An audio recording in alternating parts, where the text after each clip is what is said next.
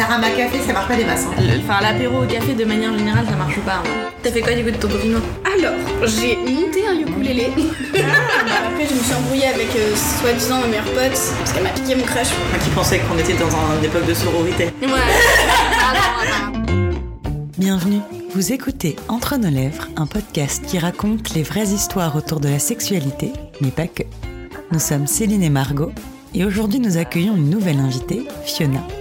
Fiona a 18 ans, et avec elle nous avons discuté de la journée de la jupe et des cours de piscine, de Orange is the New Black, des divorces difficiles, des kystes ovaires et des cicatrices du mauvais côté, mais surtout des nouvelles générations et de tout ce qu'elles peuvent nous apporter. C'est parti. Alors, est-ce que ça te plaît d'être une femme? Ça dépend des jours, on va dire. Il y a des jours où je me dis euh, la société, euh, elle me saoule. Je me préfère être un homme. Et il y a d'autres jours je me dis en fait c'est pas si mal. Je trouve ça plus joli une femme, mais esthétiquement parlant, honnêtement, euh, un homme c'est sympa, mais bon, c'est à peu près toujours la même chose. Bon après voilà, hein, les femmes on a signé pour euh, avoir le plus de douleur, avoir nos règles aussi tous les mois. c'est pas super ça. En plus devoir payer les tampons, les serviettes hygiéniques, euh, ce genre de choses qui devraient être gratuits.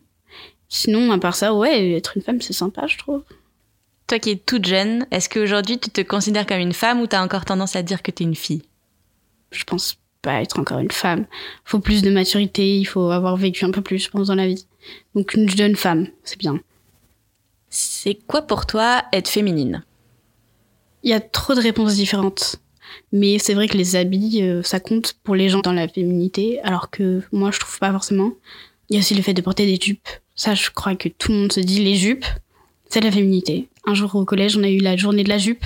En fait, ils nous l'ont proposé, parce qu'il y a plusieurs euh, filles qui se sont mis en jupe, et les garçons euh, avaient des réactions pas très sympathiques, on va dire. Du coup, il y a une, euh, une pionne du, du collège qui s'est dit, bah, je vais faire une journée de la jupe. Comme ça, au moins, toutes les filles s'habillent en jupe et les garçons n'auront rien à dire. Et c'est ce jour-là où moi j'ai décidé que non, je ne voulais pas. du coup, je suis restée en pantalon et j'ai dit que c'était ma façon de résister. C'est quoi les idées avec lesquelles t'as grandi sur les filles et les garçons et plus tard les femmes et les hommes? J'ai grandi dans une famille qui aime pas vraiment genrer. J'ai pas été obligée de jouer qu'avec des poupées quand j'étais petite. J'ai été aussi éduquée avec tous mes cousins, donc que des mecs. pas mal de fois, ils m'ont fait des réflexions en me disant ça, tu peux pas le faire parce que t'es une fille. Je leur montrais juste que je pouvais très bien le faire et des fois mieux. J'étais là en mode, bah regardez. C'était nul comme réflexion. Après, les différences euh, filles et garçons, c'était vraiment euh, à l'école. Par exemple, pour le sport, la course. Forcément, les garçons sont meilleurs, ce qui est faux. La piscine, quelle horreur. Évidemment, le collège, toutes les filles commençaient à avoir leurs règles. Du coup, les garçons en profitaient pour nous dire ah là là, vous avez vos règles, c'est dégueu, gna gna la piscine. Et encore même, des fois, avec un mot, euh, il y a certains profs qui nous obligeaient à aller euh, dans l'eau. Ce que je trouve scandaleux. À ce moment-là, en plus, euh, c'est pas bien réglé. Il y a beaucoup de filles qui avaient des fois leurs règles plusieurs fois par mois. Et en fait, une fois que tu as donné un mot dans le mois, ils y croient plus. Donc euh, c'est pareil, on était forcés. Est-ce que tu sais si tes parents ils étaient contents d'avoir une petite fille? Ils ont voulu garder la surprise parce que euh, en fait, euh, j'ai été conçue par fécondation in vitro. Parce que ma maman, a- on lui a enlevé les trompes pendant une opération de l'appendicite, donc sans lui dire. Oh, sérieux oui. C'était pas ouf. Mais c'était un accident ou c'est genre un médecin euh, complètement misogyne, connard, j'en sais rien, qui lui a retiré délibérément? Elle en a aucune idée. Vraiment, elle n'a pas eu de réponse. On lui a juste enlevé, on lui a dit voilà. Mais quand elle me l'a dit, c'était assez fou quand même. Du coup, euh, bah, ils ont fait toute la procédure de FIV et ça a marché. La troisième fois, je crois, il y avait trois embryons. J'étais la seule à survivre. et euh, du coup, ils ont pas voulu savoir le sexe. Et quand je suis née, je sais juste que mon père en a profité pour euh, se mettre la race de sa vie, en gros. il s'est dit que c'était la bonne occasion. Et en fait, euh, que ce soit un garçon ou une fille, ils étaient juste contents d'avoir un enfant, quoi. Quel rôle du coup ils avaient tes parents au sein de ta famille? Quand j'étais petite, mon père était pas souvent là. Parce qu'il était chauffeur de bus, donc il partait toujours euh, en voyage pendant des fois une semaine, deux semaines, trois semaines. Du coup, c'était plus ma mère. Et après, quand il a changé de métier, je voyais aucune différence. C'était pas euh, c'est maman qui fait la cuisine et papa qui reste euh, à regarder la télé. D'ailleurs, c'était plus le contraire. parce que mon père était aussi cuisinier, donc c'est lui qui faisait plus la cuisine quand il était là. Puis des fois, c'était moi aussi, parce que c'est bien aussi. T'as des frères et sœurs? Non, je suis fille unique du coup. Je l'ai vécu super mal quand j'étais petite. Je voulais absolument qu'on soit famille d'accueil. Je me disais, j'ai trop envie d'avoir un petit frère, une petite sœur. J'avais besoin qu'il y ait quelqu'un pour jouer avec moi. Du coup, j'ai vraiment mis du temps à aimer la solitude. Et maintenant, je ne peux plus m'en passer. Bientôt, je j'emménage dans mon petit appartement que j'ai toujours pas visité, mais qui est super beau sur les photos. j'ai vraiment trop hâte. Même si ça avait été un placard à balai, j'aurais été trop contente parce que juste c'est mon endroit à moi. Est-ce que tu te souviens à quel âge tu as découvert l'existence de la sexualité? Je me souviens que quand j'étais petite, je faisais euh, faire l'amour à mes Barbies, mais je savais pas trop ce que c'était. Après, j'ai oublié ce que c'était. Et arrivé à l'adolescence, je me suis pas plus posé de questions. Du coup, comment tu l'as fait ton éducation sexuelle? C'était à l'école, c'était les garçons, très tôt, vraiment très très tôt. C'était fin primaire quand même, mais c'était vachement tôt. J'ai pas la sensation que les générations d'avant soient aussi tôt. Après, euh, pareil au collège, ça, ça y allait. Les garçons nous racontaient comment ils se branlaient, c'était sympa. J'en ai un qui m'a vraiment euh, montré, m'a pas montré une vidéo parce que ce serait trop, mais il m'a fait tous les gestes qui allaient avec, euh, toutes les sensations aussi apparemment. Il m'a fait son visage, c'était sympa. ils regardaient tous de la pornographie. Pareil dans la cour de récré au collège, sur leur téléphone, qu'on avait, on n'avait pas le droit d'avoir en plus. Le premier porno que je regardais, je l'ai regardé avec ma cousine, elle avait 10 ans quoi. Il y a des trucs qui étaient assez violents, que je trouvais pas forcément violent, mais je me disais c'est pas possible que dans la vie, tout le monde a envie de faire ce genre de choses. Mais ça m'a pas choqué en soi. Ça faisait pas d'excitation ou quoi que ce soit, c'était juste purement pour savoir ce que c'était. Et puis après, on est passé à autre chose, quoi. Vraiment, on a regardé ça et puis on s'est dit, ok, maintenant on peut aller manger des gaufres. C'est tout. Mais du coup, est-ce qu'il y a eu d'autres choses, des films, des livres, des séries, qui t'ont peut-être donné une meilleure image du sexe ou pas? Il y a eu euh, la série Orange is the New Black, je savais pas ce que c'était la masturbation. Pour moi, c'était que les garçons. Et en fait, vu que c'est que des femmes dans une prison et qu'il y a un moment donné, ben, des femmes, euh, ça a des envies sexuelles aussi. C'était une scène dans la salle de bain commune où il y avait euh, une prisonnière qui était assise sur les toilettes, je crois, quelque chose comme ça, et l'autre qui avait sa tête entre ses jambes, et je me suis dit, mais c'est bizarre quand même, elles sont, sont toutes au même endroit. Il doit y avoir un truc là, je sais pas. Je... Puis du coup, je me suis dit, attends, mais je vais tester. Puis du coup, j'ai commencé à tester. Puis je me disais, ben, c'est bizarre, ça fait rien. Puis après, j'ai continué, et puis au fur et à mesure, je me suis aperçue où est-ce que l'endroit était le mieux, et c'est comme ça que j'ai découvert la masturbation en fait. Du coup, j'étais euh, en quatrième, j'avais 13 ans, 12 ans. J'étais persuadée que j'étais la seule à le faire. Je suis sûre maintenant que ce n'était pas le cas, mais je me disais c'est pas possible, c'est honteux à faire. après, je me sentais dégoûtée, je me disais mais pourquoi tu fais ça, c'est horrible. En fait non, c'est pas horrible, c'est normal. Arrivé en seconde, c'était encore un peu tabou. On parlait pas trop de ça entre nous. Euh, même moi, en seconde, quand j'ai dû prendre la pilule, j'avais trop peur de le dire. Je me disais, oh mon dieu, mais la pilule, c'est que pour les gens euh, qui ont des relations sexuelles, alors que bah, j'en ai pas. Je crois que c'est qu'à partir de la première que j'ai commencé à en parler avec mes copines, je me disais, bah, ça va alors, c'est ok, c'est normal. La masturbation, c'est quelque chose que tu pratiques souvent? À un moment donné, presque trop, je pense. Vu que c'était relaxant, ça m'aidait à dormir. Et du coup, euh, c'était presque obligatoire. Après, je me suis dit, oh, quand même, on va se calmer. Et maintenant, c'est de temps en temps. Euh, on dirait que t'en parles comme d'un Xanax. En mode, faut pas que j'en Mais parce que, parce que j'ai l'impression que notre génération, on en abuse un petit peu. Et moi, quand je le faisais euh, tous les soirs, juste parce que je me disais ça m'aide à dormir, je me suis dit quand même, tu vas pas utiliser ça tous les soirs, faire apprendre à dormir toute seule à un moment donné. du coup, je me suis un peu calmée et maintenant juste euh, j'écoute euh, mes envies quoi. Je le fais pas juste parce que c'est plus simple pour dormir. J'ai découvert un site qui est pas mal parce que c'est pas du Pornhub où les femmes c'est des objets sexuels. Un site qui s'appelle Beleza, qui a été monté par des femmes, et du coup c'est beaucoup plus respectueux, et je regarde que ça. Tu dis que t'as appris la pilule en seconde, c'était euh, de la prévention ou c'était... Bah du coup euh, c'est parce que euh, je me suis fait opérer des ovaires en urgence en seconde.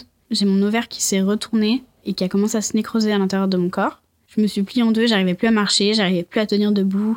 Même allongée, ça faisait trop mal. Ma mère a fini par appeler les pompiers. Ils lui ont dit bah un doliprane et un spasfon, ça passera. Et en fait, c'est passé. Et cinq jours après, ça m'a refait exactement la même chose. Il y a mon père qui m'a regardé, qui me dit mais n'importe quoi, tu fais la comédie, mais ça va pas. Tu vas au lycée, je m'en fous. Tu vas au lycée. J'étais en mode mais papa, je peux pas marcher. Et en fait, euh, au bout de cinq minutes, il est venu me voir et il m'a dit euh, ça va, c'est bon, je t'amène. Euh, je dois amener un client à l'hôpital, c'est bon. Allez, tu m'as saoulé, tu viens. J'ai fini par être prise en charge, on m'a mis trois doses de morphine dans le sang, ça m'a même pas endormi un petit peu. Et mon père, il m'a regardé droit dans les yeux, il m'a dit Bon, euh, je vais me chercher un café, euh, ça va. Et il est reparti, et entre-temps, j'ai fait une échographie. Ils ont commencé à courir dans tous les sens, à dire On compte les heures, on compte les heures. Qu'est-ce qui se passe? Et j'avais 14 ans, donc personne ne voulait me parler. Et à un moment donné, j'ai fini par arrêter une infirmière et lui dire Mais pourquoi vous comptez les heures, je vais mourir? Et elle arrêtée, elle m'a dit Alors, mon chou, toi non, mais si on se bouge pas, il y a un truc dans ton corps qui va finir par mourir. J'étais en mode ah super, vous pouvez attendre mon papa s'il vous plaît. Et mon père il est revenu tranquillement de sa post club, son petit café, il est arrivé avec des gens qui couraient dans tous les sens, lui dire monsieur il faut que vous signiez ça, votre fille elle part au bloc. J'avais un, un kyste sur l'ovaire qui avait retourné mon ovaire parce qu'il était trop gros. C'est pas super rare mais c'est vraiment pas commun à cet âge-là. Il faisait je crois 5 cm et il avait euh, pratiquement éclaté mon ovaire. Donc je me suis fait opérer euh, par euh, quelqu'un qui d'habitude opère le côlon, donc rien à voir. Donc il a pas fait son travail très très bien.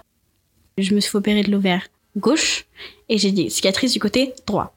En fait, il a traversé mon ventre, ça m'a calmé sur le coup, mais j'ai dû me refaire opérer un an après parce que entre temps j'ai pris la pilule pour régler mes hormones pas avoir de kyste. À partir de là, j'ai eu des rendez-vous tous les trois mois chez une gynécologue et tous les trois mois, on me posait la question de si j'étais encore vierge parce que pour euh, que l'échographie soit plus fiable, il fallait que ce soit une échographie euh, par pénétration vaginale, sauf qu'en étant vierge, c'était pas possible. Du coup, tous les trois mois, je répondais non et ma mère répondait derrière, elle attend le prince charmant. Et à chaque fois, j'étais super gênée. J'étais en mode, oh mon dieu, maman, est-ce que tu peux sortir de la pièce, s'il te plaît? Je me suis refaite opérer du coup, parce que dans une échographie, ils se sont aperçus que mon ovaire, il était toujours aussi gros et que ça avait rien changé. Et en fait, ça s'est transformé en un autre kyste. C'est devenu un kyste fonctionnel, qui était encore plus gros, qui avait fait éclater mon ovaire. Un kyste fonctionnel, dedans, en général, il y a des cheveux, il y a du gras, des fois des neurones. Moi, j'avais trois neurones. Il y a des dents ou des bouts d'os. Il y a tout ça. Et en fait, c'est parce que l'ovaire, c'est le seul euh, organe qui peut recréer la vie. Et en fait, de temps en temps, il fait des petites feintes comme ça et il se dit hop, je vais aller faire un petit truc. Et euh, en fait, il y a plein de gens qui pensent que ce genre de kyste, c'est euh, des jumeaux qui sont euh, mangés quand ils étaient dans l'utérus. Et ils faisaient 500 grammes. Ils étaient pas petits. Et ce qui est très drôle, c'est que en fait, j'aurais pu savoir que j'avais un kyste dès le début. Parce que tous les matins, je me réveillais et en fait, j'avais une petite poule qui ressortait de mon abdomen vers le bas. Et je m'amusais à la faire passer de chaque côté. Genre vraiment, j'appuyais dessus. Et en fait, c'était mon kyste. Je me suis pas posé plus de questions que ça parce que bah, j'ai vu que j'étais en train de changer. J'ai eu mes règles super tard. Je les ai eu genre euh, en quatrième. Et c'était du coup euh, deux ans avant. Du coup, je me suis vraiment pas plus posé de questions. Euh. et après ça, je me suis fait opérer une deuxième fois. Cette fois, c'était planifié. Cette fois, elle m'a bien opéré. Du bon côté. Enfin, les cicatrices sont du bon côté. Et en fait, au tout début, elle m'avait dit, t'inquiète pas, je vais prendre les mêmes cicatrices, comme ça t'en auras pas d'autres.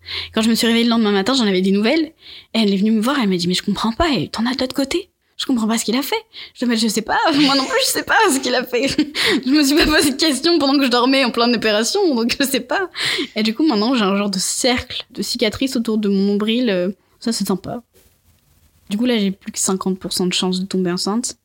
À un moment donné, j'en avais tellement marre que je lui avais dit à ma mère euh, si euh, j'ai encore un kyste euh, à l'ovaire mais à celui qui est endommagé, on me l'enlève. Je m'en fous. Et ma mère m'avait dit non, t'imagines, si tu vas avoir des enfants plus tard, je m'en fous, c'est mon corps, c'est moi qui choisis. Si j'ai encore un truc à l'ovaire, je veux qu'on l'enlève. Et en plus de ça, j'ai aucune envie d'avoir des enfants pour le moment. La grossesse, ça me terrorise. Je trouve ça horrible.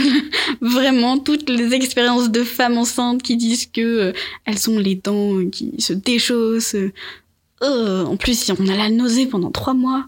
C'est atroce. Du coup, je me suis dit, c'est pas grave, on enlève le verre, y a pas de souci. Ou pire, j'ai le choix, je peux adopter des enfants. Je trouve que c'est mieux d'adopter des enfants qui sont déjà sur cette planète et qui n'ont pas de parents. je me dis, on est déjà beaucoup trop sur cette planète. Pas faire la même erreur, quoi. et en fait, euh, je sais que l'autre, s'il lui arrive la même chose, au pire, euh, ils vont m'enlever le kyste. normalement, vu que je suis suivie par un gynécologue, ce sera repérer beaucoup plus tôt, donc il y aurait pas de souci et ça devrait pas m'arriver de nouveau quoi. Il y a juste quelque chose qui est apparu avec, c'est que euh, maintenant quand j'ovule, j'ai mal à l'ovaire, mais du coup j'ai mal toujours au même parce qu'il y en a un qui marche plus. Des fois, ça me fait un peu peur. Je me dis peut-être que du coup le deuxième ovaire il a des kystes. En fait, ça part au bout d'une journée. Par contre, euh, la première fois où ça m'est arrivé, j'étais aux États-Unis retour en France. Ça me l'a refait. Je suis allée aux urgences. Et cette fois, j'étais plus vierge. Donc, on m'a fait la bonne échographie. Et ma mère était obligée de rentrer dans la pièce parce que j'étais encore mineure. Je lui avais pas vraiment dit. J'avais pas envie de lui partager ça. Ma mère, du coin de la salle, je la voyais, elle faisait les gros yeux comme ça en me disant putain. Mais après, elle est partie. Il m'a dit il faut absolument qu'on fasse un test de grossesse aussi au cas où. euh. J'étais en mode super. Et après, pendant les 20 minutes où on a attendu euh, le test de grossesse, j'étais un moulin à parole. J'ai parlé de tout et de rien pour le faire oublier. Et après, on n'en a plus jamais reparlé. J'ai dit c'est bon, c'est pas, grave. Bisous. Du coup, la sexualité, c'était pas un sujet dont tu pouvais parler ouvertement euh, avec tes parents. Enfin, ils t'ont pas inculqué ce climat, quoi. Bah, ce qui est bizarre, on va dire, c'est que ils ont aucun problème à faire euh, des blagues sur la sexualité entre eux et que je sois dans la même pièce. Mais alors parler sérieusement de sexualité, c'est plus compliqué. Je sais que j'ai plusieurs fois posé la question de qu'est-ce que un cunilingus et à chaque fois on m'a répondu et c'était pas à côté, c'était une vraie réponse. Et après, euh, ma mère en fait m'avait fait euh, presque jurer que je dirais quand je, je perdrais ma virginité. Et en fait non, je lui ai pas dit parce que bah t'es pas obligé de le savoir finalement, c'est moi, c'est je décide. Surtout que la personne avec qui j'ai perdu du coup ma virginité, j'aime pas vraiment le terme virginité, je dirais plus euh, début sexuel parce que c'est vraiment très je t'ai pris quelque chose. Et c'est pas trop ça. C'était quelqu'un de Tinder. je me suis dit qu'il y avait aucun problème. En fait, j'ai un peu entraîné toutes mes amies sur Tinder. Et un jour, j'étais au téléphone avec une amie qui était en date, qui se passait pas super bien. Et en fait, elle m'a appelé pour que je la sauve un peu de ce date. J'étais en voiture avec ma mère et j'ai raccroché. Elle me dit, bah, qu'est-ce qu'il y a? Et je lui dis, bah, cette personne, elle est en date avec quelqu'un, euh, Tinder, euh, ça se passe pas super. Et elle m'a dit, euh, j'espère que tu fais pas ça, hein, parce que bon, euh, c'est pas super, super dangereux en plus. Enfin, pas dangereux, mais tu vois ce que je veux dire. J'étais en mode, oui, maman, bien sûr, maman. Alors que c'était déjà passé le reste. Et du coup, je me suis dit, bon, je vais pas lui dire. Elle essaye de poser des questions, mais moins je lui en dis, mieux je me porte. Et maintenant, vu que je vais avoir mon indépendance, j'aurai plus à discuter de quoi que ce soit. En fait, depuis que mes parents se sont séparés, j'ai arrêté de partager euh, beaucoup de détails de ma vie, on va dire, avec ma mère comme avec mon père. Enfin, avec mon père, ça n'a jamais vraiment été le cas, mais avec ma mère plus, elle essayait vraiment de faire copine avec moi, et ça me plaisait pas trop déjà. En fait, j'ai un peu profité de la séparation de mes parents pour en dire le moins possible. En plus de ça, c'était une séparation qui n'était pas super clean, on va dire. J'en ai pris euh, pas mal pour moi. Ma mère, en fait, euh, a décidé que c'était ma faute. Parce qu'en fait, euh, mon père, un jour, est venu me voir en me demandant mon avis. Et moi, sincèrement, je lui ai répondu Écoute, je pense que sur la finalité, vous serez mieux séparés. Parce que là, ça va nulle part. Ils se parlaient le moins possible. Et c'était très tendu parce que moi, j'étais en internat le reste de la semaine. Et quand je revenais le week-end, c'est-à-dire pas tous les week-ends, il n'y avait aucune discussion à table, il n'y avait pas de télé dans la salle à manger. Donc quand il y avait du silence, c'était du silence. On entendait les mouches voler. Il n'y avait plus rien entre eux en soi. Et c'était de pire en pire parce que j'étais plus là pour les lier en gros. Quand mon père est venu me poser la question, je lui ai dit ce que je pensais vraiment.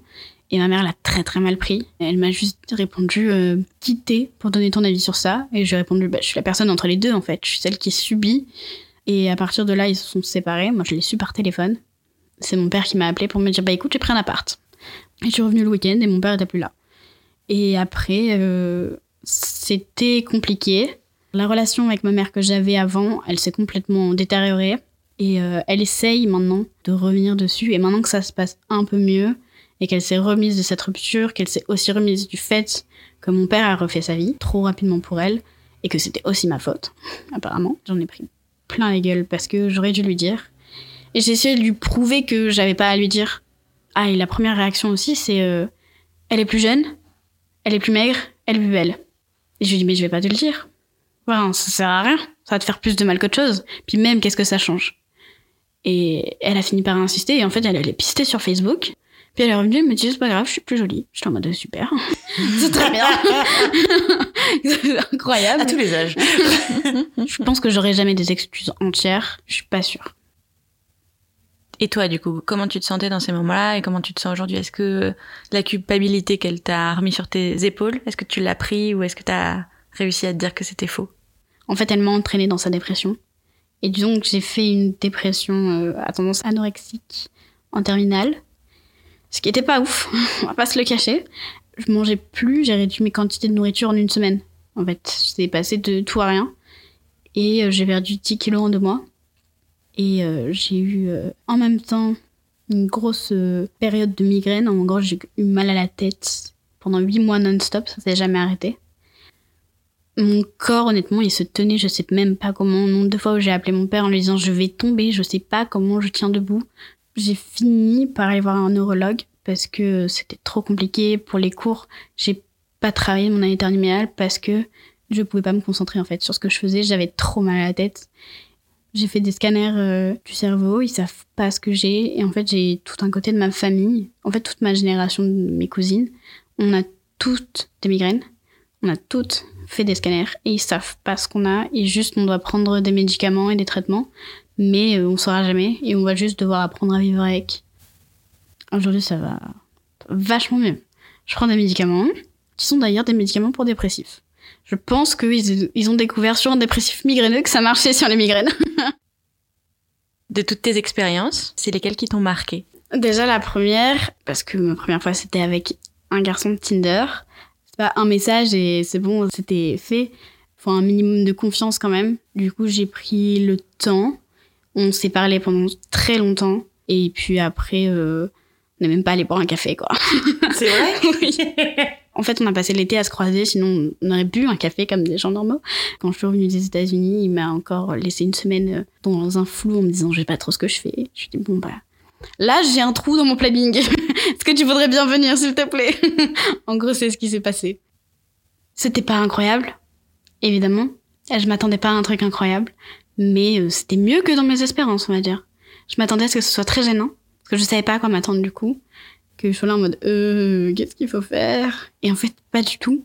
Et c'est aussi parce que euh, on s'est parlé pendant longtemps et parce qu'on a installé de la confiance et je savais avec qui j'étais. Il savait aussi que c'était ma première fois. J'avais pas lui cacher parce que ça, ça sert à rien. Je savais que il était tendre et que ça allait pas non plus être euh, fait en une seconde. Enfin, il allait prendre son temps et il savait.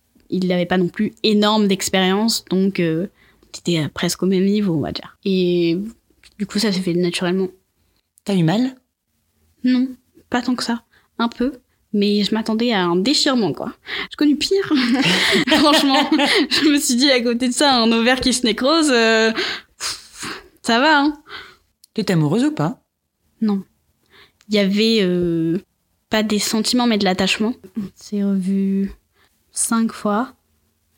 Et puis, euh, depuis, euh, pas vraiment. On se parle toujours. Et c'est un pote presque maintenant. T'as rencontré d'autres garçons? Sur Tinder, oui. Que j'ai vu, non.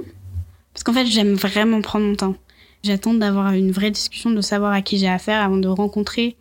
Déjà, il faut que la personne soit intéressante sur Tinder. Ils sont pas tous très intéressants. Et ceux où euh, il y aurait pu avoir quelque chose, en fait, à la fin, j'étais pas intéressée. Et d'avoir fait l'amour pour la première fois, est-ce que c'était important pour toi? Est-ce que tu sens que t'es débarrassé d'un truc? Ou en fait, est-ce que ça change pas grand-chose? Ça n'a pas changé grand-chose. Je parlais autant librement de sexualité avant que maintenant. Juste mes amis qui m'ont dit Ah, passé de notre côté. Mais c'est tout. Parce que j'étais la petite dernière, en gros. Enfin, j'ai ma première relation sexuelle à 17 ans, ce qui est tard pour ma génération, apparemment. Parce que je trouve pas si tard. Même si j'ai pas fait l'expérience comme tous les autres que j'ai fait à ma façon en allant chercher sur Tinder. Parce que je me suis fait aussi juger pour ça. Parce que c'était sur Tinder et que c'était pas mon copain que j'avais depuis six mois. euh, Quand j'en ai vraiment parlé avec les gens, après, ils m'ont dit, euh, bah, déjà c'est courageux, et ensuite, de toute façon, c'est mon choix, et ça change rien de fait que ce soit Tinder ou quelqu'un que je connaissais depuis toujours. Ça s'est fait comme ça s'est fait.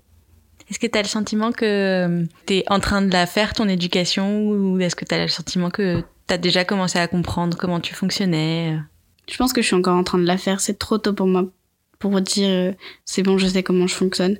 Il va y avoir encore beaucoup de chemin avant que je comprenne vraiment tout ce que je désire et tout ce à quoi mon corps réagit. Pour l'instant, euh, ça me va comme réponse. Du coup, jusque-là, t'es encore jamais tombée amoureuse? Je crois, mais je sais pas exactement ce que c'est d'être amoureuse parce que je suis pas sortie avec la personne dont je pense être amoureuse. Mais j'ai mis vraiment du temps à m'en remettre. Je me disais oh là là, je trouverai jamais mieux euh, et j'étais même pas sortie avec lui. Il te manquait quand il était pas là? Euh, J'irai pas jusque-là quand même. Il y a Je des limites à qu'il y a- l'amour. il y a des- Oui, oui, oui. Je suis une femme indépendante, euh, ça va. C'était qui ce garçon En fait, euh, c'était le petit nouveau, on va dire, de la classe quand on arrive en seconde. Et en fait, lui est un peu sorti du lot parce que je le connaissais pas. Parce qu'il avait des yeux bleus et qu'il était blond et que apparemment c'est ma faiblesse. J'étais pas au courant avant ça. Et euh, en fait, j'ai une amie qui a essayé de nous mettre ensemble pendant la moitié de l'année, sachant qu'il était en couple. Et elle m'avait dit, t'inquiète, c'est pas grave. C'est pas parce qu'il y a un gardien qu'on peut pas marquer de but. Ça, c'était la référence. La phrase de référence.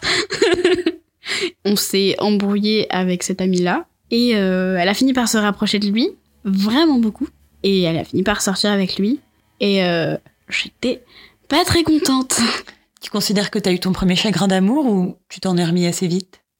Bah, j'ai pas pleuré. Parce que euh, il m'en faut beaucoup plus pour pleurer quand même. Mais euh, j'étais un peu triste parce que je me sentais trahie surtout. Et après, je me suis dit, bon, c'est bien mignon, mais vous me plaisez pas trop ensemble. Du coup, je me suis mangée, je les ai séparés. Tu les as séparés Je les ai séparés. Comment? J'ai mis une fausse rumeur. En fait, je suis allée à une soirée où j'étais pas invitée. C'était une soirée en plein air, donc il y avait pas de porte. En soi, je me suis pas incrustée, je suis allée me balader. Ok. Et euh, au moment où j'arrive, il est là, et la seconde je me retourne, il est plus là, et je demande, je dis, bah, il est parti où? Et elle me dit, euh, il est parti avec euh, sept personnes faire pipi, cette personne en question étant une fille. Je me suis dit, si tu perds ça, je vais dire qu'ils se sont embrassés. Ça s'est propagé assez rapidement. Et un jour, il est venu nous voir euh, avec euh, ma meilleure amie, les yeux vraiment, genre, pleins de larmes, et il nous a dit, pourquoi vous avez fait ça? Et on s'est regardé, et on a fait, nous? Et on a tout mis sur une autre fille. Et on savait qu'on allait être détestés, il savait exactement que c'était nous. Puis après, je me suis dit, c'est pas grave, je vais me faire détester par tout le monde, de toute façon, je m'en vais. Et je suis partie, et maintenant, bah, apparemment, ils sont re ensemble, et tant mieux, hein, écoutez. Est-ce que tu t'es senti mal à un moment où t'avais le sentiment que bah que c'était pas très grave? À ce moment-là, je me disais, c'était pas très grave, parce qu'ils l'avaient tous les deux cherché. Puis après, j'en ai parlé un jour avec un gars dans une soirée que je connaissais pas. Et il m'a dit, tu sais, c'est pas bien de se venger quand même. Il y a un truc qui s'appelle le karma, ça marche super bien. Le malheur euh, que t'as créé revient toujours vers toi. Et je me dis, c'est vrai.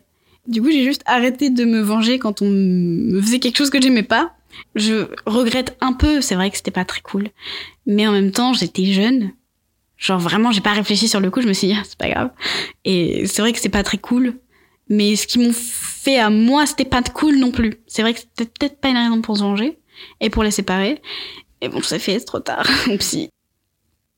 Et aujourd'hui, comment est-ce que tu t'entends avec ton corps? J'ai eu deux opérations, une qui était vraiment pas prévue. À côté de ça, du coup, une dépression à tendance anorexique. Bon, j'ai perdu 10 kilos. C'était pas la meilleure façon de perdre 10 kilos, mais c'est vrai que ça m'a un peu arrangé sur ce coup-là. Parce que quand j'étais petite, euh, j'étais un peu plus ronde que mes copines. Elles m'ont beaucoup fait savoir. Il y a un moment donné où on me disait même pas toi tu marches, mais toi tu roules. C'était pas du surpoids non plus, hein. c'était vraiment à peine des rondeurs. Bon, maintenant, euh, mon corps il est toujours pas parfait ou comme j'aimerais qu'il soit. Enfin, ça dépend des jours après. C'est pareil, la confiance en soi, euh, suivant euh, l'état d'esprit de la journée. Mais maintenant, je me dis, ça va, t'es jolie, t'as un corps pas trop mal, ça passe. C'est quoi ce que tu préfères chez toi? Je crois que c'est mes oreilles. c'est un endroit que personne n'utilise. Mais en fait, je les aime bien. Elles sont un peu pointues, on dirait un elfe. Je les aime bien. Je vois que t'as plusieurs tatouages, que t'as des piercings et tout. Ça, c'est des trucs, euh, ta maman et ton papa, ils sont OK avec ça? Tu les fais dans leur dos? Ça fait très longtemps que je veux des tatouages et des piercings. Le piercing au nez, je le voulais. Euh, ma mère trouvait que c'était pas beau. Mon père trouvait que c'était beau. Ma mère était d'accord, mais mon père était pas d'accord. en gros, c'était ça te va bien, mais je veux pas, et ça te va pas, mais je veux bien. Et en fait, euh, ils m'ont dit, euh, tu fais ce que tu veux à partir du moment où t'as 18 ans. Je me suis fait percer euh, le nez une semaine après mes 18 ans, et je me suis fait tatouer trois mois après. Et je le fais plus dans leur dos, en ils sont complètement conscients. Ils sont pas forcément très heureux, mais je leur lâche pas vraiment le choix non plus. je sais que je vais me refaire tatouer encore dans les prochains mois. Et tout ce que j'entends, c'est quand même, t'en as déjà quatre, euh, calmos, euh, dis donc, euh, tu vas pas en faire plein quand même. Et je suis là en mode, si, si, je vais en faire vraiment plein. Ah non, mais c'est pas beau, c'est pas grave, c'est moi qui me bien. Et après, je fais pas ce que je veux dans la vie non plus, mais je fais ce que je veux au moins avec mon corps. Si j'ai envie de me faire tatouer un truc, percer euh, l'oreille, le nez, l'arcade, que sais-je, je peux. Et toi, t'entretiens quel rapport avec l'épilation, par exemple? J'ai aucun problème avec les poils, mais c'est vrai que je préfère quand il n'y en a pas. Mais c'est pas parce que la société décide que, c'est juste que moi je préfère. Pas forcément parce que je trouve ça plus esthétique, mais parce que ça me fait mieux, mieux me sentir dans mon corps. J'ai une amie un jour qui s'est décidé que pendant un an, elle allait pas s'épiler. La conclusion c'était euh, je me préfère quand même sans poils, mais qu'il n'y a pas de souci. C'est vrai que le féminisme dans notre génération, on va dire, était un peu plus poussé, même si ça existait bien avant. Et euh, ce truc de euh, se laisser pousser des poils parce que la société a décidé que les femmes ne devaient pas avoir de poils, euh, c'est pas normal. C'est vrai que ça nous a aidé beaucoup, euh, notre génération à nous. Donc ouais, on a beaucoup plus de facilité euh, avec ça. Et les garçons aussi, t'as l'impression? Oui, j'ai un ami un jour qui s'est décidé de s'épiler les jambes avec l'épilateur de ma mère. Vraiment, on a fait ça à 4 heures du matin sur ma terrasse en se disant que c'était une bonne idée. Et ça lui a fait très très mal. Il a dit, oula, je comprends pourquoi. C'est, c'est pas super. Le, regard de la société, un peu, c'est, c'est assez... Sur les hommes, je pense que c'est pas encore assez ouvert. Est-ce que vieillir, c'est quelque chose qui te fait peur? Ça me faisait peur. Euh, maintenant, moins.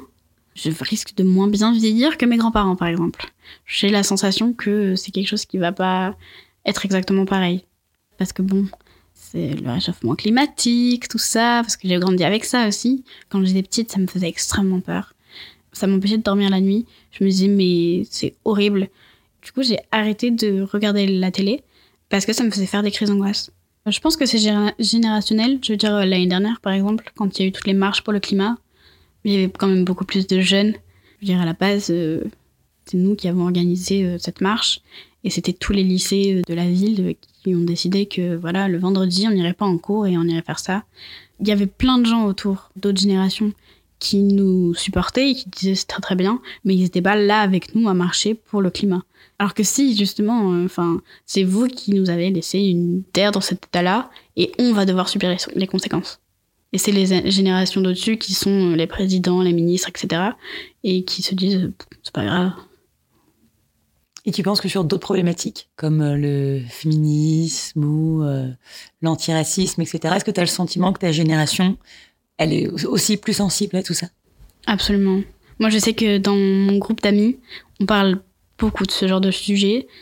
Là, en ce moment, tout le problème de racisme, etc., il est mis euh, à l'épreuve. Et c'est le moment où tout le monde euh, montre euh, sa solidarité et, montre que bah, faut changer quelque chose.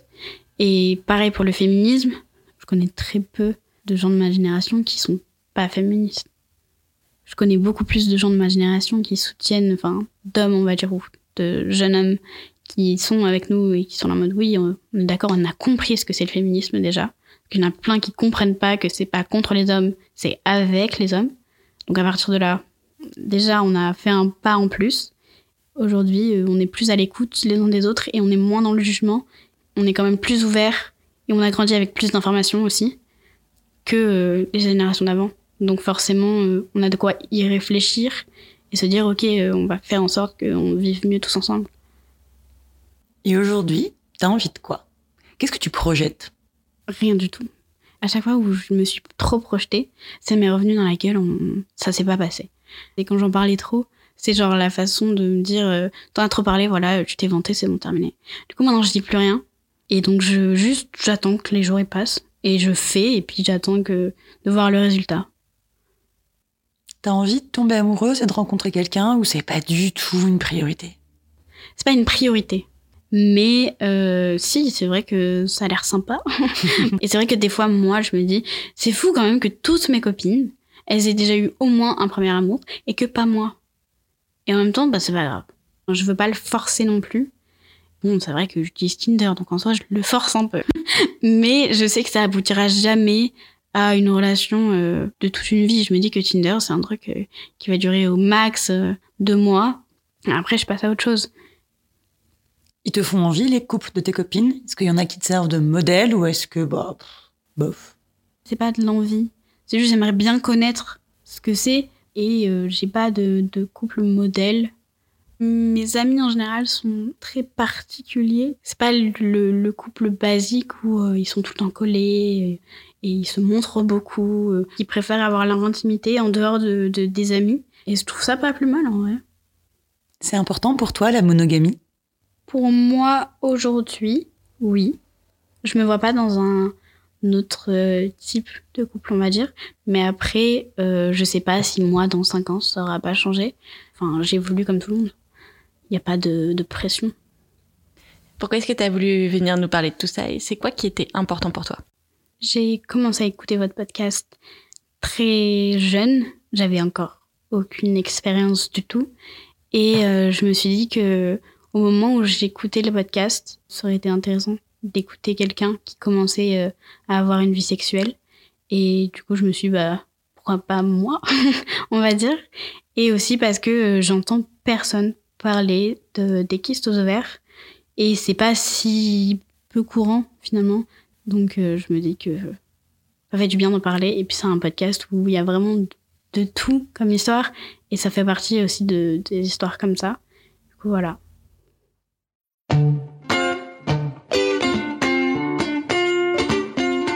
Pour ne pas rater le prochain épisode d'Entre nos lèvres, abonnez-vous à ce podcast. Vous pouvez également nous suivre sur Instagram, Facebook et Twitter, at Entre nos lèvres, ou sur notre site internet entrenoslèvres.fr où nous écrivons aussi. Et n'oubliez pas de vous inscrire à notre super newsletter. Tous les 15 jours, à l'annonce du nouvel épisode, on partage avec vous 5 chouettes recommandations.